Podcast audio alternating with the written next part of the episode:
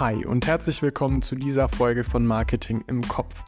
Ich bin Luis und heute gibt es wieder ein paar Marketing-Tipps für dich.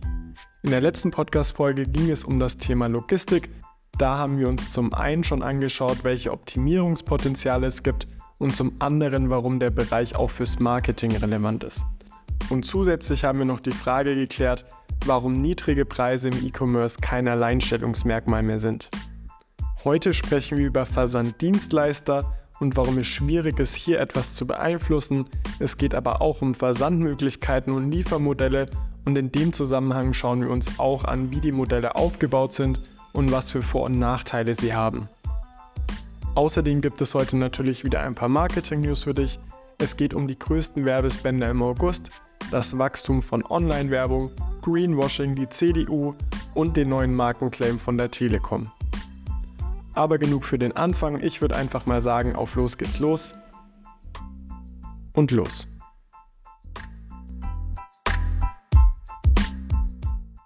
Starten wir also direkt rein in die heutige Folge und fangen erstmal mit den Versanddienstleistern an. Wir hatten in der letzten Folge ja über Optimierungspotenziale in den verschiedenen Bereichen gesprochen und bei den Versanddienstleistern selbst muss man einfach sagen, dass es natürlich nur schwer zu ändern ist. Also gerade das Personal, das dann für den Versanddienstleister arbeitet, also DHL, Hermes und so weiter und so fort. Da kann man selbst als E-Commerce-Unternehmen natürlich relativ wenig machen, beziehungsweise auch wie eben die Unternehmensphilosophie von den einzelnen Versanddienstleistern ist. Das heißt, das Ganze hier ist ausgelagert und dann eben auch in gewissen Teilen abhängig von den Paketboten.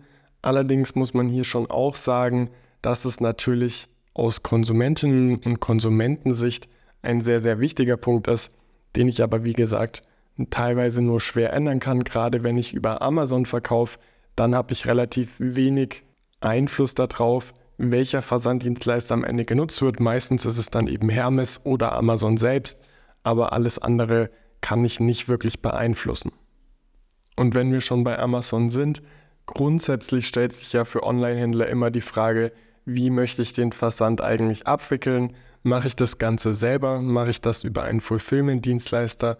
Oder mache ich das Ganze mit FBA, also mit Fulfillment bei Amazon? Grundsätzlich habe ich, wie gesagt, diese drei Möglichkeiten. Entweder ich mache das komplett selber, das heißt, ich lager und versende das Ganze selber. Dann muss ich aber natürlich die Kosten auch für mein eigenes Lager noch mit einrechnen und bei DHL oder ähnlichen Anbietern, da ist es meistens so, dass ja so Businessverträge ab 20 Paketen pro Monat möglich ist. Also das ist auf jeden Fall etwas, was man beachten sollte. Dann Fulfillment-Dienstleister, da kann ich das Ganze natürlich über Amazon machen. Also ich lagere meine Ware selbst und versende sie am Ende auch selbst, kann das Ganze aber wie gesagt über Amazon abwickeln. Da spricht man dann vom Amazon Prime Program bzw. Prime by Merchant. Und wenn ich mir einen Fulfillment-Dienstleister suche, dann habe ich aber natürlich auch die Möglichkeit, dass der Fulfillment-Dienstleister das Lagern und den Versand übernimmt. Auch hier ist das Ganze wieder über Amazon möglich. Allerdings muss man da natürlich beachten, dass wieder extra Kosten auf einen zukommen für Lagerung, für das Picken, für das Einpacken und dann am Ende natürlich auch für den Versand. Und zu guter Letzt, ich hatte schon angesprochen, kann man das Ganze natürlich auch komplett bei Amazon machen lassen. Das Ganze nennt sich dann eben FBA, also Fulfillment bei Amazon. Und dann wird sowohl die Lagerung als auch Versand als auch alles weitere erstmal übernommen. Aber wie davor auch schon gesagt, habe ich hier natürlich extra Kosten, die ich irgendwie auch mit einplanen muss. Ja, und ich hatte ja auch schon angekündigt, dass wir uns mal verschiedene Liefermodelle zusammen angucken. Und ich glaube, gerade im E-Commerce so das bekannteste ist das sogenannte Dropshipping. Das heißt, hier findet eine direkte Lieferung zum Kunden statt. Der Kunde bestellt das Ganze online beim Händler. Der Händler übergibt diese Bestellung direkt an das Distributionscenter bzw. eben an den Hersteller und dann wird vom Hersteller aus die Lieferung direkt an den Kunden oder die Kunde nach Hause geschickt. Meistens ist es eben so, dass billige Ware in China bestellt wird, beziehungsweise eben um das Produkt herum eine Webseite und ähnliches aufgebaut wird und der Händler dann die Ware gar nicht besitzt, also der E-Commerce-Betreiber, der hat die Ware am Ende gar nicht, sondern der reicht die Bestellung quasi einmal einfach an den Hersteller durch und dann wird das Ganze eben aus China direkt nach Deutschland an den entsprechenden Kunden geliefert. An der Stelle möchte ich aber noch dazu sagen, dass ich persönlich nicht mehr ans Dropshipping glaube. Ich möchte damit nicht sagen, dass es auf keinen Fall mehr möglich ist und dass es nicht in gewissen Situationen auch Sinn macht, Dropshipping anzubieten, im Großen und Ganzen und vor allem so, wie es am Anfang mit der Digitalisierung und den ersten Webshops lief, glaube ich aber nicht, dass es wirklich eine Zukunft ist. Die Kundinnen und Kunden sind nicht dumm und gerade wenn man sich Lieferzeiten und ähnliches anguckt, dann ist es auch einfach nichts, womit man bei den Kundinnen und Kunden am Ende punkten kann und deshalb glaube ich persönlich nicht ans Dropshipping. Aber wie gesagt, Ausnahmen bestätigen auch hier die Regel. Als zweites gibt es noch die Möglichkeit der sogenannten Direktlieferung. Die ist ähnlich aufgebaut wie das Dropshipping, also der Händler hat sich im Vorfeld ein Warenhaus ausgesucht und von diesem Distributionscenter bzw. eben Warenhaus, was bestimmt wurde, wird das Ganze dann weitergeschickt an ein spezielleres Distributionscenter. Man spricht dann von einem E-Commerce-Distributionscenter und von dort aus wird das Ganze dann eben letztendlich an den Kunden oder die Kundin zugestellt.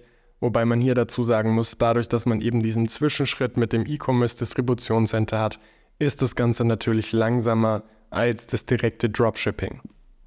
Dann habe ich noch die Möglichkeit, ein sogenanntes Online- und Offline-Distributionscenter zu nutzen. Das heißt, die Produkte werden an ein ja, Standard-Distributionscenter angeliefert und in diesem Lager werden sowohl die Produkte für den Online-Verkauf als auch die Produkte für den Offline-Verkauf gelagert und von dort aus wird die Ware dann eben weitergeliefert. Also ähnlich zu der Möglichkeit, die ich davor genannt habe mit der direkten Lieferung. Ich wollte nur auch das hier nochmal kurz gesagt haben, damit du schon mal gehört hast. Und wenn wir schon über Offline sprechen, dann war natürlich auch während Corona die Store-Abholung ein großes Thema. Also dieses ganze Click und Collect. Der Konsument oder die Konsumentin, die bestellen online die Ware, gehen dann ins Geschäft und holen das Ganze dort ab. Und jetzt lass uns nochmal ganz kurz über die tatsächliche Auslieferung sprechen. Hier gibt es im Prinzip vier Ansatzpunkte. Das erste ist die begleitete Hauslieferung. Dann gibt es natürlich die unbegleitete Hauslieferung. Und dann gibt es noch zwei andere Punkte. Also zum ersten Service Point Lieferung und zum zweiten die Locker Point Lieferung. Wenn wir über die begleitete Hauslieferung sprechen, dann ist es im Prinzip nichts anderes, als dass der Paketbote oder die Paketbotin an die Haustür kommt, das Paket übergibt, man unterschreibt gegebenenfalls noch und dann war es das auch.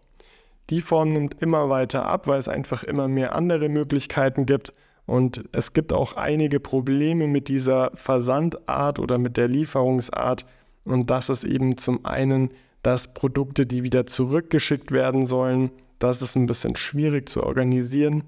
Aber dann ist auch sowas wie die tatsächliche Lieferung häufig ein Problem, weil der Kunde oder die Kundin sich dem Service im Prinzip anpassen müssen. Also sie müssen zu Hause bleiben, die Lieferung irgendwie einplanen. Und wenn eine Lieferung nicht zugestellt werden kann, dann muss man das Ganze neu organisieren. Also es hat die klassischen Probleme, die wir auch wahrscheinlich alle so kennen.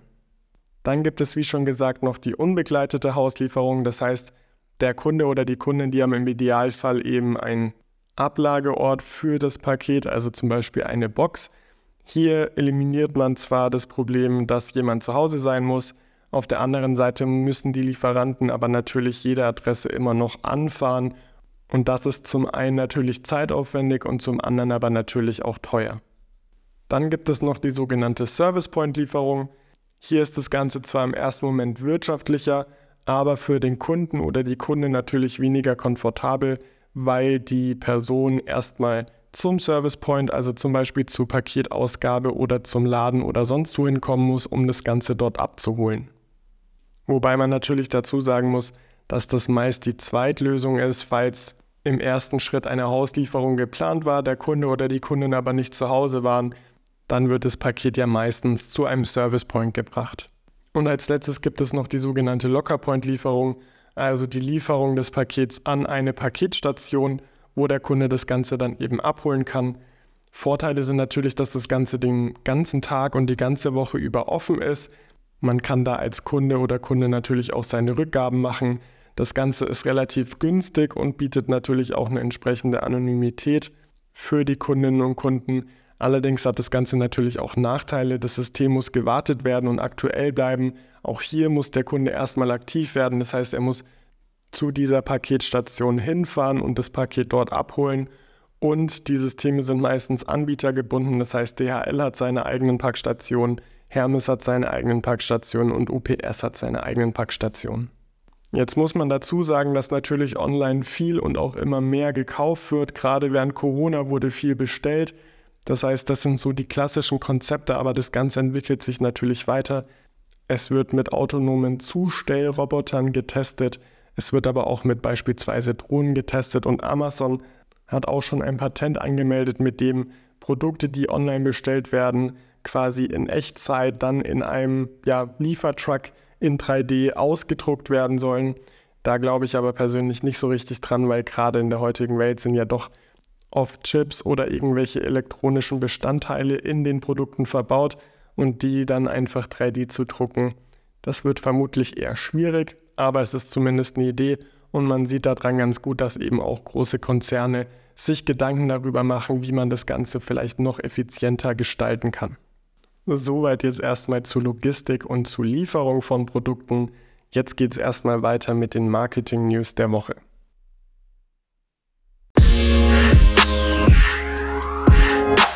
Starten möchte ich heute mit den größten Werbespendern im August 2023.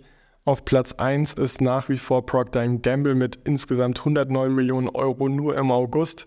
Im gesamten Jahr 2023 hat Procter Gamble aber schon über 829 Millionen Euro ausgegeben. Lidl auf Platz 2 und relativ weit abgeschlagen mit nur 46 Millionen im August und insgesamt 359 Millionen im gesamten Jahr 2023 und Henkel auf Platz 3 mit 36 Millionen im August und 222 Millionen im gesamten Jahr. Auf Platz 4 findet sich dann Rewe und auf Platz 5 Vodafone. Ich glaube, wir belassen es bei den Top 5, wenn dich das noch interessiert. Insgesamt geht die Liste bis zu den Top 20, also wenn du da Interesse dran hast, schau mal in die Links in den Show Notes. Das zweite Thema, das ich heute für dich habe, ist, dass Deutschland unfassbarerweise digitaler wird, also Online-Werbung ist auf dem Vormarsch und der Displaymarkt überholt aktuell die Printwerbung.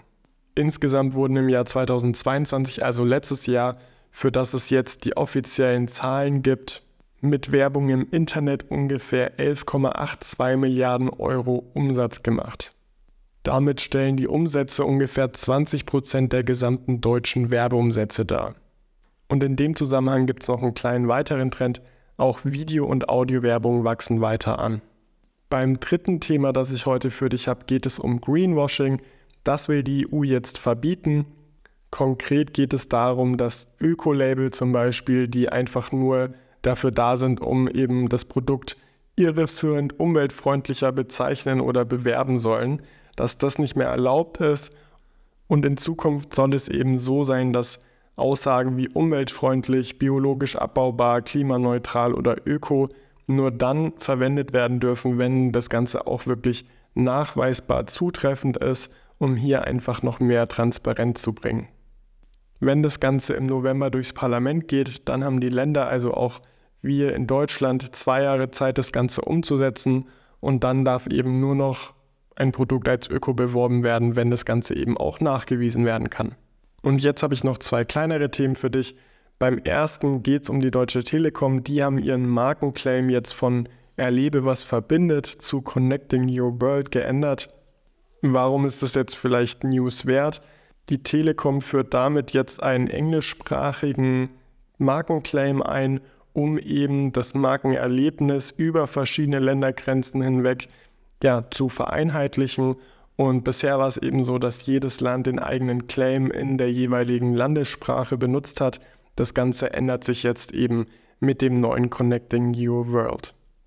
Und als letztes möchte ich noch ganz kurz über den neuen Werbefilm von der CDU sprechen. Der ging ja relativ stark durch die Medien, deswegen glaube ich, wissen die meisten Bescheid. Konkret ging es einfach darum, dass in dem neuen Werbevideo nicht der Deutsche Reichstag zu sehen war, sondern der Präsidentenpalast in Georgien. Das Ganze wurde schon wieder geändert, also das Ganze wurde angepasst, nachdem es relativ schnell aufgefallen ist. Aber man fragt sich natürlich trotzdem, wie sowas überhaupt passieren kann und warum das davor nicht schon aufgefallen ist. Wie gesagt, da wurde ja schon viel drüber berichtet. Ich glaube, die meisten haben das mitbekommen. Wenn nicht, ich packe dir den Link natürlich auch noch in die Show Notes.